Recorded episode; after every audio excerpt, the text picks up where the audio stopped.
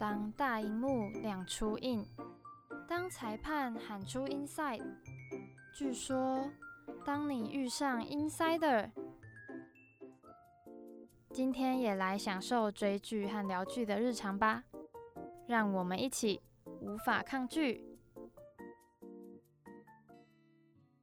欢迎来到据说 insider，我是主持人 insa。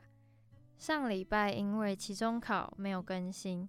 但是今天我为大家带来了我很期待也很喜欢的一集，也因为这次要分享的剧跟节目有一点小关联，所以可以让大家来猜看看今天要分享的是什么。线索就在节目片头里面有提到，然后官网的版本里我也有把这部剧的其中一首 OST 放在片头里当配乐。那个音乐应该前奏一下，就会有蛮多人知道是哪一部剧了，所以就卖个关子，让大家来猜看看。那讲讲另外一个让我期待这一集的原因，是因为今天的 Insider 是我决定要做这个节目以来就很想要邀到的一组来宾，结果真的有顺利邀到他们，也在蛮早的时候就进行了访谈。所以那时候可能还没有聊得那么好，但是那一天的访谈是让我蛮印象深刻的。而且因为 Insider 对这部剧有很多想法，所以整个过程我是觉得还蛮开心的。那就先进到聚光灯的单元，跟大家聊聊今天要分享的剧，在后面的聊天室再来揭晓今天的 Insider 是谁喽。本剧看点：Drama 聚光灯。刚刚讲到，在节目片头中隐藏了今天要分享的剧的小彩蛋，大家有猜到了吗？我们今天要分享的剧就是前阵子引起了蝴蝶效应的韩剧《无法抗拒的他》。因为翻译有两种意思，一个是无法抗拒的他，另一个是虽然知道，就是韩文直翻。那我觉得这两个剧名的翻译其实都蛮有意思的，有虽然知道这个前提，才会有无法抗拒的情况存在嘛，所以剧名就让我蛮喜欢的。而且这又是一部漫改剧，这个漫画的作者之前也有另外一个蛮广为人知的作品叫《隐形同居人》，共通点就是结尾都很贴近现实，也很发人省思，就不会是大家一开始所想的。诶，有可能是怎样怎样，所以说这个作者他的作品本身就让大家有一定的知名度。因为我其实蛮看漫画画风，但这一个漫画真的是画风很好，然后他所阐述的东西我也觉得蛮有意思。虽然感觉是在讲恋爱而已，可是他是用很贴近现实的方式来叙说男女主角的关系，我觉得是一个蛮新颖的编写手法。那这部剧其实看似蛮简单，是在讲男女主角的复杂关系，从头到尾都是在讲恋爱。那男主角的设定就是只想要享受暧昧关系，但是不想要负责任的渣男。女主角呢，就是很想要谈恋爱，却又怕受伤的女生。整部剧就是在讲他们两个之间的爱情故事。那其实这部剧在播出之后的评价非常两极，在韩国那边收视率是完全惨到不行，而且还蛮多人批评。而我个人算是蛮喜欢这部剧的，但我觉得有很大的原因是因为我很喜欢他的漫画，然后漫画在演成。电视剧后的还原度其实还蛮高的，虽然后面的走向是不一样，可是即便我算是喜欢这部剧，我还是可以理解为什么大家会没有很喜欢。有蛮多人会觉得剧情很闷，从头到尾就是在讲爱情，男女主角的关系从一开始就很奇怪。如果你要说很难看的话，我好像也蛮能理解的。再加上又有蛮多人质疑男主角的演技，也就是宋江。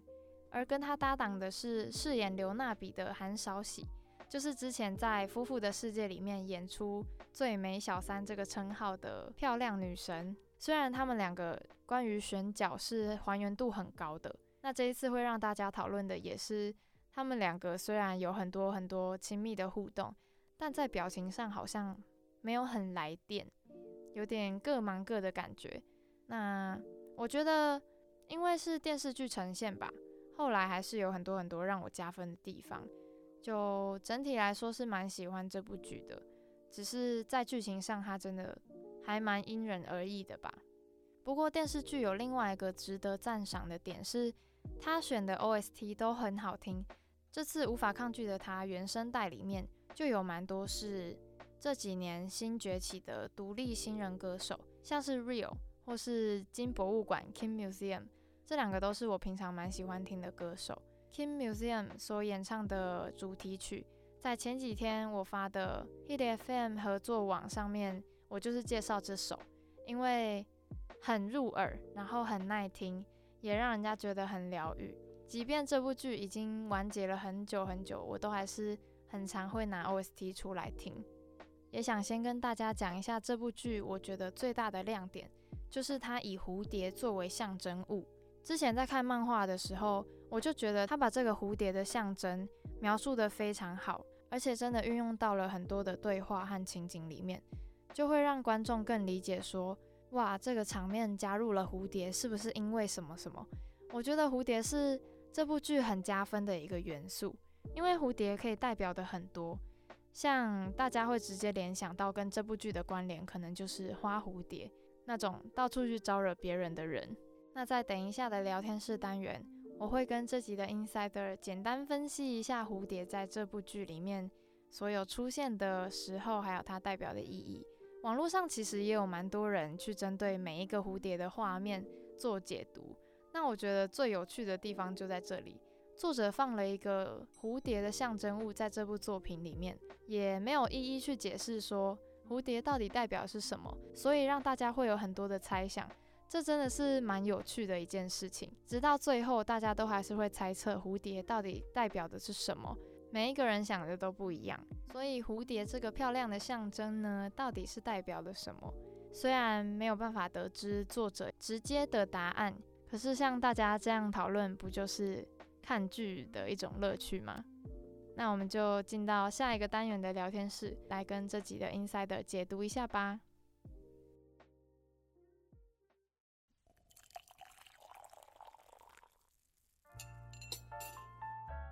本剧分析，drama 聊天室，剧透注意，以下内容涉及剧情讨论，请小心服用哦。今天的聊天室邀请到我非常喜欢的一个韩剧粉专巴拉巴拉俱乐部的小编，然后今天是由 A 边来跟我们分享无法抗拒的他，那请 A 边跟大家打个招呼。大家好。那我想要先问 A 边，特别喜欢这一部剧的原因是什么呢？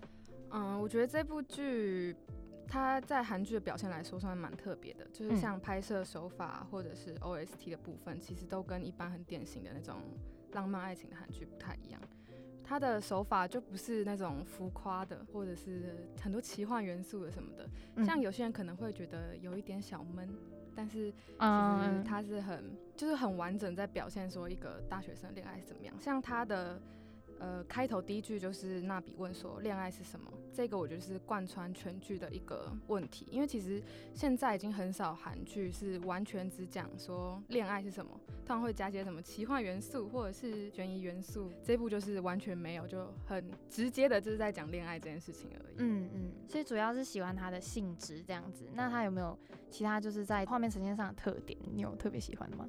画面呈现上整体来说，我都还蛮喜欢。比如说第七集最后面，娜比跟展燕的吻戏那边，我觉得那边真的很，就是我们在观众在看当下，也会有一种跟娜比的心心境一样，就是在推拉的那种感觉。就是他拍的手法真的很梦幻的那种感觉，对，会跟着一起心动，或者跟着一起有一些飘飘然的感觉。呃，对。就是大家也是虽然知道，但是对呈现在那个铺在你的魅力之中，真的。然后还有我还蛮喜欢他雕塑系的那个设定啊，对对对，嗯，就是他在漫画里面虽然也会有把一些作品呈现出来，但是在电视剧里面就是那个磅礴感就更加明显，加上雕塑系的东西，就整个又提升那个 艺术价值很高的感觉，这里其实蛮好看的。对，然后讲到寓意的话，我觉得像他每一集。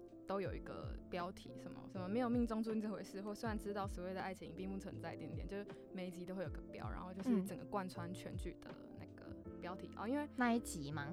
对，应该说韩无法抗拒的他在韩国的片名是《I Agree》man 是虽然我知道嘛，然后他的每一集片名就是贯穿着那个主题，我也蛮喜欢这一点。嗯，那整部戏他们也有一个非常重要的代表物，就是蝴蝶。那你觉得蝴蝶这个代表物对应到娜比跟载燕他们身上有哪些关联吗？呃，娜比的话很直接嘛，像是韩文的蝴蝶就是娜比，所以娜比的名字其实就代表是蝴。展燕的话是它背后的刺青是一个蝴蝶嘛？对。那其实，在刚开始的时候就有讲到说，呃，幸福就像一只蝴蝶，当你追逐它时，它总是溜走这样子。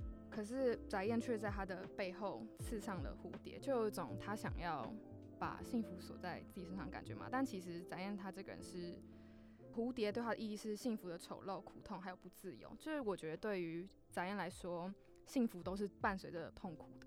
虽然他想要追逐幸福，但是他却没办法做到，让我觉得就是有点锁住他的感觉。嗯，那你觉得翟燕他的爱情观是为什么会变这样子？呃，在电视剧里面的话，是讲说他妈妈是一个芭蕾舞者嘛，然后应该是他从小就没有跟爸爸妈妈一起住了，所以对他来说，他没有在一个幸福的家庭里面成长。对他来说，他妈妈应该是默默的在给他伤害那种感觉，就是他不愿意去跟别人建立关系，因为跟妈妈的话，这个关系是就算自己不想建立的话，也一定会有存在的关系。对对对，家人。所以这段关系让他觉得受伤，以至于说他也不想去跟别人去重新建立新的关系，他就是都在跟别人呃建立适当的距离这样子。对。那除了对应到娜比他的名字之外，你觉得如果以蝴蝶来形容娜比？他的性格，然后还有他跟翟燕相处的话，你会觉得说跟娜比有怎样的关联呢？呃，像是光娜有说一句话说，花朵不会为了一只蝴蝶而盛开，吴宅燕就像那朵花朵一样。所以呢，这边的话，娜比就是人如其名，她就是那只蝴蝶，然后一直在花朵周围就是徘徊。那翟燕她不是有养蝴蝶吗？嗯，这个我记得在漫画里面好像没有特别。有讲，在漫画里面，其实他有养蝴蝶，但是并没有演出来说就到他家。其实我觉得在漫画里面根本就没有出现载演过多的内心戏。对，因为像我觉得漫画完全就是以娜比的角度出发的，所以其实载燕的内心我们会比电视剧来说更不得而知。嗯嗯嗯嗯。所以我觉得电视剧有演出来，其实还蛮不错，就是给大家另外一个视角。对对对。也不会说就完全照着漫画这样。对，就是。呃，像在漫画里面的最后面，其实是讲说蝴蝶会一直绕着同个轨道打转。对，可是，在电视剧里面，他是说把窗户推开，然后蝴蝶就飞走了。这个我就觉得是很不一样的一个结果。对对对，所以我觉得这就暗示了结局会不同了。因为一个是那些女生还是会一直在同个轨道打转，然后另外一个是他愿意让那些女生离开了，代表说他自己的心境要有改变，他也不想要。把女生还有包括他自己一直锁在他的那个内心里面。那刚刚提到翟燕她的过去嘛，那你觉得娜比她自己的过去有没有就是对应到她后来跟翟燕相处呢？呃，娜比的家庭的话，她妈妈也是，就是我们可以看到她就没有爸爸这个角色出现，然后她妈妈看起来是一直有在换男友的状态，所以我觉得她应该是自己不想要跟她妈妈一样，所以她就一直在抗拒，就是说。因为他他觉得他妈妈应该也是一直被男人伤害，嗯，对，因为他阿姨有提到，然后他就不想要跟他妈妈走一样的路线，所以他就一直在推开载燕，对，是他不愿意承认自己在晕船，对他一直在跟自己拉扯。然后前男友的部分是，呃，他前男友是很喜欢对各种幸福语意这样子，然后我觉得被影响的是变成说那比。无意识之间也会对于某些行为赋予意义，比如说翟燕的一举一动，他都会觉得说这个是不是对我有意思？尤其是在前面四集还蛮明显，就是他在晕船最严重的那个时候。包括他的名字，他的名字就是最赋予意义的一件事情嘛。因为翟燕一直说他很喜欢蝴蝶，可是娜比的名字就是蝴蝶，所以他就一直觉得说自己是不是比较特别的那一个。嗯嗯嗯嗯，没错。那即使到结局之后，还是蛮多人谈论朴载燕对这段感情的真实想法。那 A 边你是怎么认为的呢？你觉得漫画跟电视剧在刻画朴载燕的想法上有没有什么样的不同？就像刚刚讲过的，就是说漫画里面完全是娜比的第一视角、第一人称，所以我们完全会不知道载彦会怎么想。其实你看那个讨论区也会有很多人，就是对于朴载彦的想法会有不一样的讲法，这样子。嗯嗯。但是在电视剧来说的话，其实就有演到一些翟燕的内心戏，虽然我觉得可能也不是说特别多，但是就是至少演到。那我觉得不一样的是在于最关键的应该是在于美术馆的初相遇，这个是漫画里面完全没有的。真的，我也觉得这个蛮惊喜的。对，这个真的蛮惊喜的，而且我也不会觉得说很突兀，因为对我来说是翟燕在刚开始的时候，他不相信命运这些东西嘛。对，没错。对，所以他不会对于这件事情赋予什么意义，他不会觉得说哦，在美术馆相遇到这个相遇娜比了，然后再次遇见他，我们就一定是命运这样。他可能就只是觉得说哦，呃。又见到了一个又见到了一个女生，对那种感觉。嗯，可是直到后来，他可能才真的意识到说自己是有被他吸引的，所以才会也跟娜比讲到这件事情嘛。就我觉得有没有爱他是一回事，但是绝对是有被他吸引。所以在电视剧来说，对咱来说，那个娜比绝对是特别的。但是漫画里面，其实在我看完连续剧之后，我觉得对咱来说，娜比也是有点特别的，所以才会在那个宿营的时候吵架嘛。因为他原本你还记得吗？在漫画里面，他们有在一起一下，然后后来又分手。嗯，是哪里？宿营是什么时候？呃，他们不叫素影了，他们叫 MT。好了，差不多就是素影的时候，因为最后是载燕一直跟娜比说：“我在想着你跟我交往嘛。”然后娜比。原本不相信他，就是他觉得他只是在玩弄他。可是后来娜比还是心软了，然后接受他。结果，嗯，一接受他之后，翟燕就是想跟他上床，然后，嗯，后来就大吵一架，然后我记得了，对，就在最后最后几集的时候，最后大概两集的时候，然后我就觉得对他来说，可能翟燕还是不甘心。对他来说，娜比还是特别的，他才会搞这一出，嗯的感觉。就如果一点都不特别的话，他大可以就直接放走他，然后去换别的女生。嗯，那我们先聊，你觉得杜赫和翟燕两个情敌之于娜比是有哪些不一样的地方吗？我觉得对于娜比来说，杜赫是逃离翟燕的一个方法，一个手段的感觉。但是在电视剧中，就杜赫出场的时间其实很不一样的，他是在。他还跟翟燕有藕断丝连的时候，就是床伴关系的时候就相遇了。但那个时候他应该就是完全不会想要考虑杜赫的嘛，因为他那时候就是跟翟燕有个固定的关系。对对对。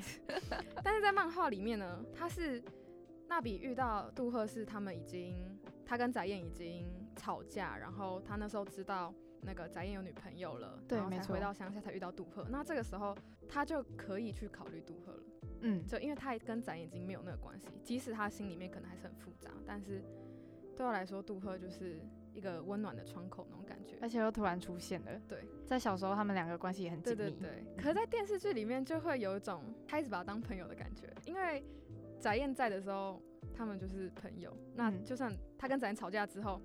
就有一种他想利用杜赫去逃离宰燕的感觉，去备胎那种感觉。其实，在电视剧里面真的感受不到娜比有特别喜欢杜赫什么的。就像在海边的时候，他们不是去放烟火吗？可是娜比也没有跟着去啊。如果喜欢一个人的话，不管再累或者什么样，应该会跟着去吧。哦，真的。对。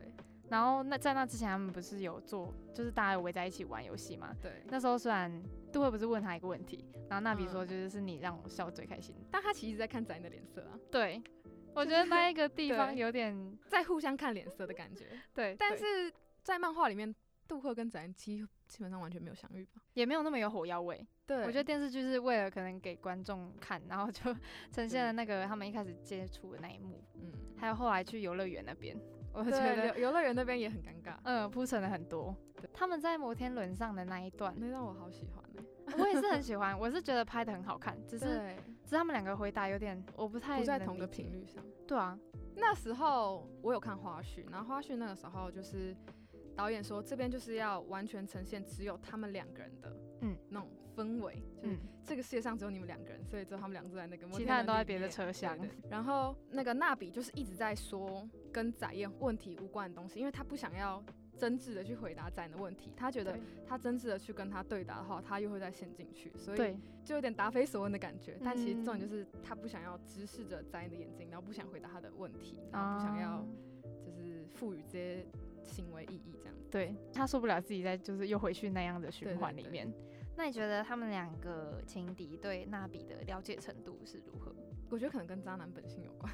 哦，怎么说？像杜赫，我觉得他就是他比较了解的娜比是小时候的娜比，可他嗯其实不知道这段期间娜比发生了多少事情，就哦改变了对他这么多。比如说她前男友对她的伤害，或者是包括她去雕塑系里面，然后可能就对自己有自卑心的那种感觉。娜比的改变其实很多，但是杜赫可能不知道这些事情。他对娜比感觉就是他想追求她，可是他不知道用什么方法。对有点直男的感觉。可是载燕的话，可能也因为他是渣男本性，所以就很会嗯观察女生想要什么，然后包括他们又是在同一个生活圈里面，所以更能知道那比真正内心想要的是什么。然后后他现在遇到什么事情？对投其所好，或者是在真的，趁虚而入那种感觉。对对，被你这样一讲，好像有点。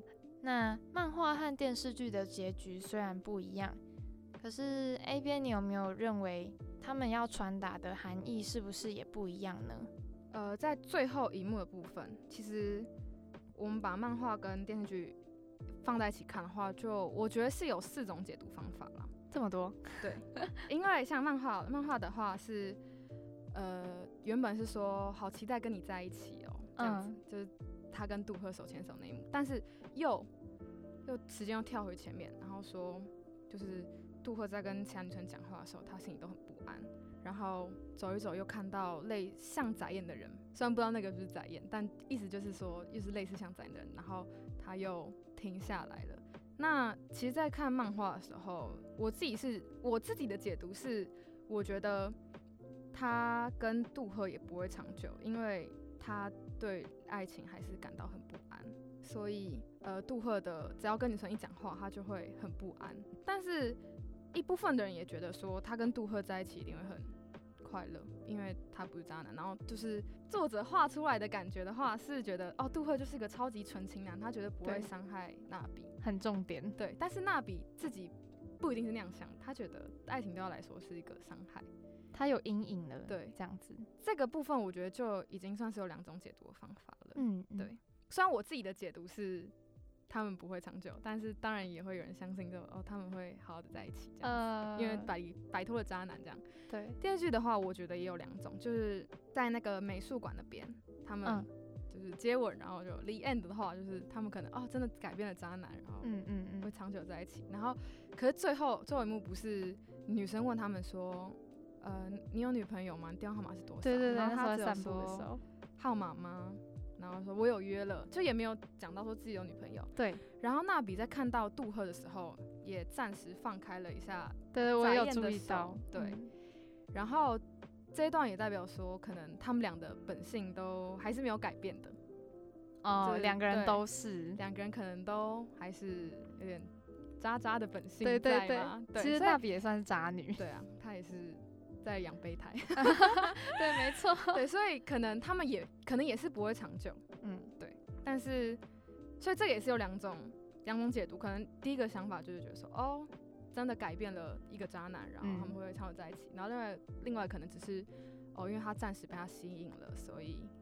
现在虽嗯然维持着这样关系，但可能过不久他的渣男本性也会显露出来，这样子。我自己是偏好后者，因为他最后就是他不是那比也有呃独白嘛，就是他有一个旁白的声音，然后他就说虽然不知道可不可以多久，但是就是嗯，对对，虽然知道虽然知道，对，因为呃，其实我觉得漫画跟电视剧的含义，虽嗯。然在看完漫画当下，最先想到的含义就是渣男不会改变，因为应该说这个会留存在心里的的一个结局吧，因为其他的漫画或其他的连续剧通常都是个 happy ending，对，没错。但，是这一部竟然是最后没有跟男主角在一起，所以会让人很有心思。